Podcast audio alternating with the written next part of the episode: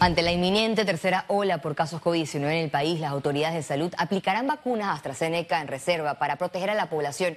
También se llevaron a cabo procesos judiciales de alto impacto. Esto y más en nuestra emisión. El Ministerio de Salud anunció un cambio en los intervalos de aplicación de la vacuna contra el COVID-19 de la casa farmacéutica de AstraZeneca de hasta 12 semanas entre dosis.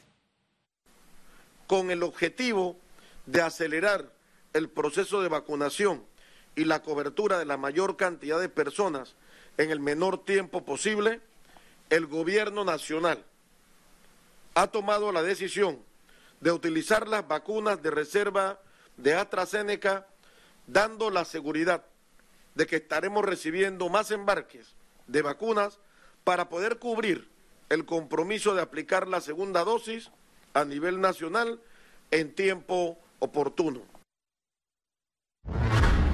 Y a propósito de esta decisión del MINSA, las cifras registran tendencia alza. La positividad de pruebas COVID-19 se mantuvo por encima de 6%. Veamos en detalle las cifras. 380.207 casos acumulados de COVID-19. 701 sumaron nuevos contagios por coronavirus. 429 pacientes se encuentran hospitalizados, 57 en cuidados intensivos y 372 en sala. En cuanto a los pacientes recuperados clínicamente, tenemos un reporte de 367.007. Panamá suma un total de 6.388 fallecidos, de los cuales 7 se registraron en las últimas 24 horas. Durante su misión oficial a Nueva York, la canciller Erika Moines reveló que para el mes de septiembre se espera lograr la vacunación total de la población.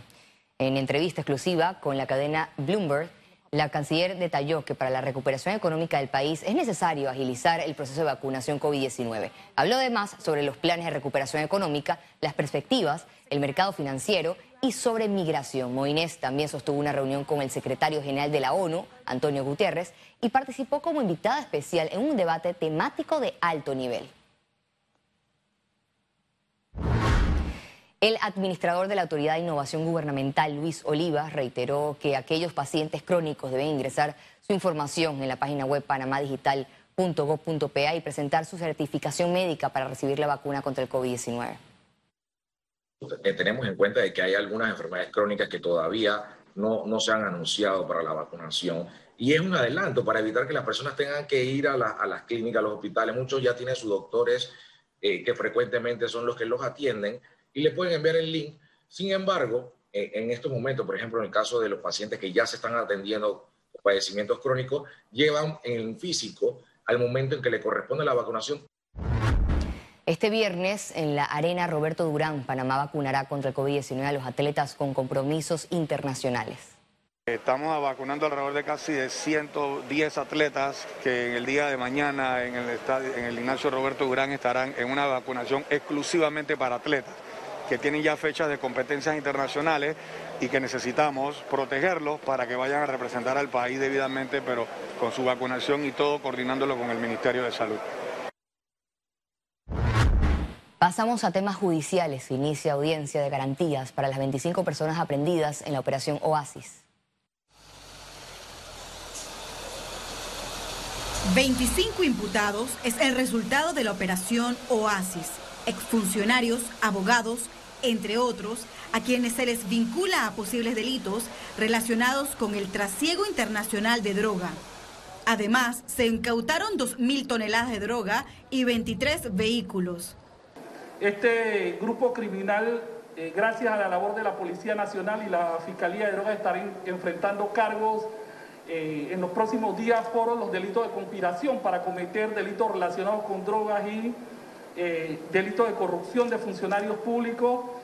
La operación se realizó en Panamá, Panamá Oeste, Coclé y Chiriquí. Esta es una operación que tiene más de tres años de trabajo continuo e investigación en conjunta con el Ministerio Público y a lo largo de esta investigación se ha logrado identificar una serie de actos delictivos entre los cuales se resaltan los movimientos de droga.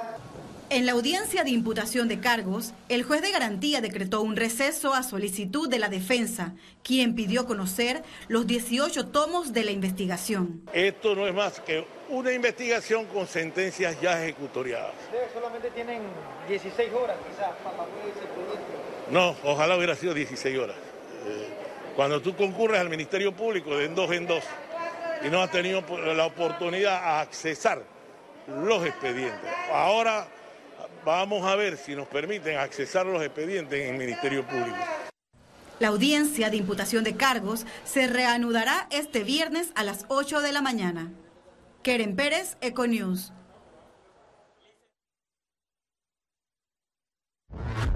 Defensa de Luis Enrique Martinelli presentó ante el Tribunal de Guatemala tres apelaciones por la autorización de su extradición a Estados Unidos. La defensa presentó una apelación por la metodología de aprobación de la extradición y dos en contra de la decisión de autorización. Los abogados alegan que al ser diputado del Parlacén, Luis Enrique Martinelli tiene inmunidad hasta que se resuelva el recurso. El proceso de entrega queda en pausa hasta dentro de dos a cuatro semanas.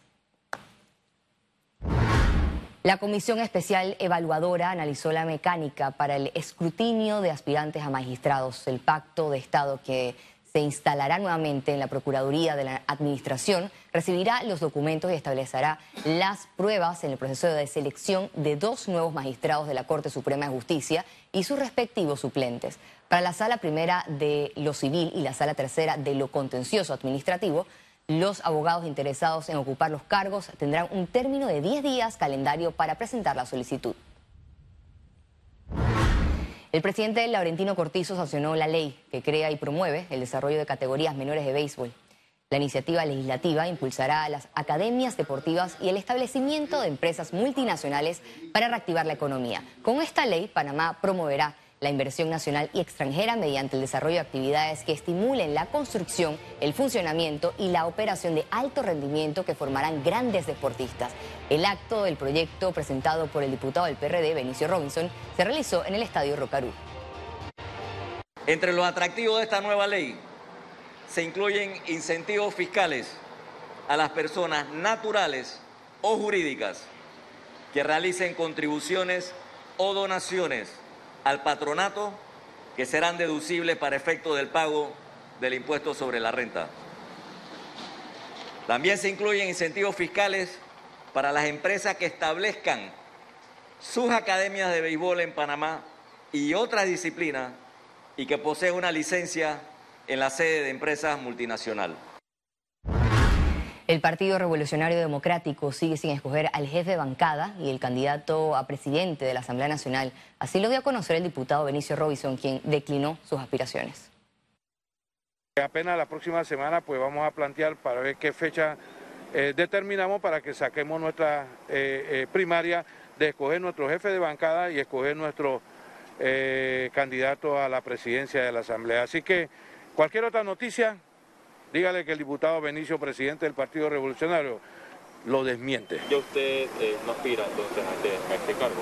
Yo siempre he dicho que yo voy a aspirar porque tengo el derecho, tengo la experiencia y conozco el Parlamento eh, hasta dormido.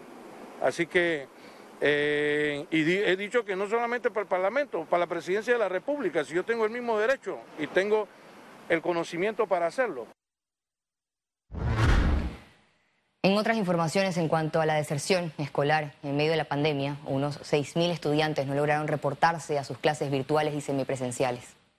Todavía tenemos esa búsqueda y ese reto de esos 6.000 estudiantes aproximadamente en las áreas de la comarca, Panamá Oeste, Colón y San Miguelito, y en algunas áreas de las islas donde hemos visto que la incidencia es más fuerte. Sin embargo, eh, la estrategia de aprendizaje acelerado en el momento que nosotros lo ubiquemos, podemos empezar a hacer esa equiparación de esos aprendizajes y poder extender quizás el proceso del año lectivo para ellos haciendo modificación del decreto vigente. Economía. La obra de interconexión de la cinta costera 3 con la calzada de Amador podría iniciar en los próximos tres meses. El Ejecutivo, en reunión de Consejo de Gabinete, entregó la orden de proceder a la empresa constructora urbana SA para el estudio, diseño, construcción y financiamiento de la interconexión de la cinta costera 3 y la calzada de Amador. La obra es parte de las acciones para impulsar el sector turístico en el país. Un proyecto que incluye un viaducto, es un proyecto que en total son 1.5 kilómetros, incluye un puente marino, un viaducto de 500 metros, son cuatro carriles, además tiene una ciclovía, tiene una acera, o sea que es un proyecto también eh, con un componente urbanístico importante, se van a construir unos parques en Amador y la, causal principal de este proyecto, además de obviamente ser una conexión para los peatones, para los ciclistas, eh, pues obviamente es conectar mejor el centro de convenciones de Amador, el Panama Convention Center y el puerto de cruceros. Proyectan que la licitación de la obra sea por mejor valor a un costo de más de 44 millones de dólares. En este momento están presentando, el proyecto incluye estudios y diseños. En este momento eh, están presentando eh, los estudios de impacto ambiental en mi ambiente. Nosotros esperamos que podamos dar esa primera piedra en los próximos tres meses más o menos. El proyecto eh, total se debe ejecutar en unos 630 días calendario por lo cual a inicios del 2023 ya tendremos esta obra, ya la podremos utilizar, ya estará disponible para nosotros y para los turistas que vengan a visitar nuestro país. Esta obra generará 670 empleos directos e indirectos. Ciara Morris, Econews. No hay razón para no renovar el contrato con Panama Ports, así lo advirtió un experto de temas portuarios en el programa Radiografía. Los puertos todo está en este momento bajo las mismas condiciones, todos. Y si es una ley general de puerto, después, después de la firma de la, en el mismo periodo de la ley esta, eh, donde el presidente Torrijos cobra 102 millones, se hizo una ley que se llama Ley General de Puertos, justamente para estabilizar el sistema y que todos quedaran igual. Renegociar cualquier elemento aquí implica, primero, romper la seguridad jurídica. Seguro, segundo, eh, desequiparar a los puertos. Están equiparados. Sería desequipararlos y poner a unos en ventaja de otros, lo cual es incorrecto y eso es lo que busca la Ley General de Puertos. Ah, y el ah. costo sería grandísimo. ¿Por qué? Porque obviamente, ¿quién quiere venir a invertir en un país que no respeta el contrato firmado? La Asociación Panameña de Ejecutivos de Empresas se mantiene en sesión permanente con su Comisión de Energía para analizar el impacto de las decisiones del gobierno.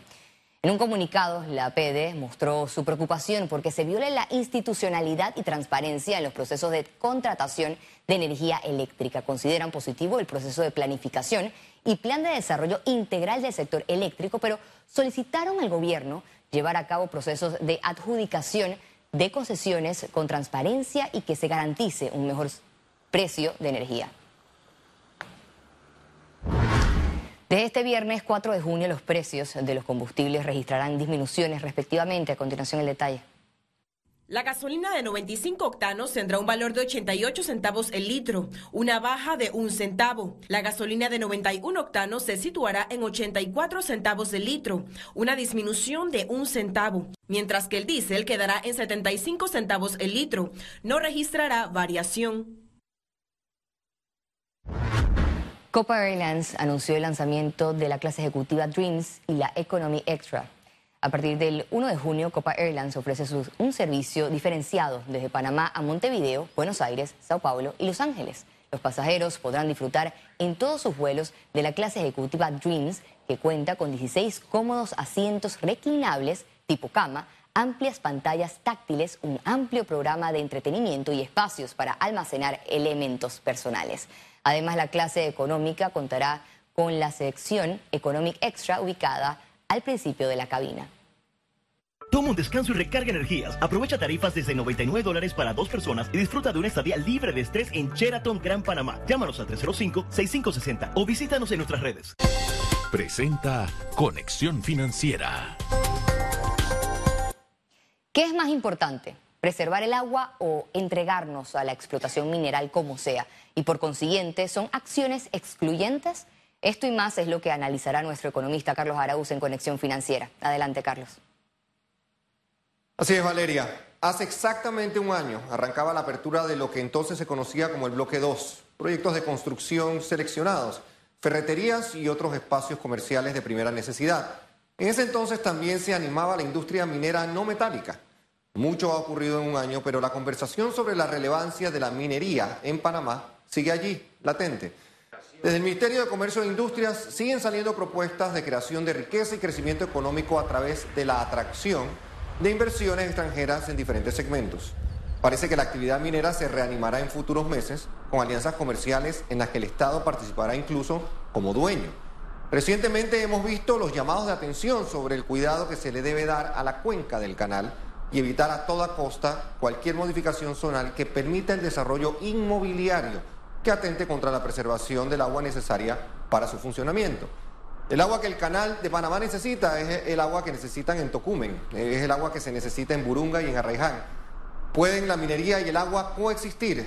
El eterno dilema del balance ahora se convierte en un elemento determinante de la política de Estado y como tal debe manejarse al más alto nivel con la urgencia que amerita. Solo tratando estos temas desde perspectivas objetivas, sensatas y científicas, podremos atraer las inversiones necesarias para el crecimiento del país. Seguramente encontraremos la manera de que el agua y la minería responsable coexistan, acabando con paradigmas del pasado y enfocándonos en un crecimiento que respete lo social, el medio ambiente y la gobernanza corporativa. Vuelvo contigo, Valeria. Muchas gracias, Carlos, por tu siempre atinado análisis. La conciencia es vital en este tema tan álgido y muy sensitivo para los panameños. Conexión Financiera fue presentado por... Toma un descanso y recarga energías. Aprovecha tarifas desde 99 dólares para dos personas y disfruta de una estadía libre de estrés en Sheraton Gran Panamá. Llámanos al 305-6560 o visítanos en nuestras redes.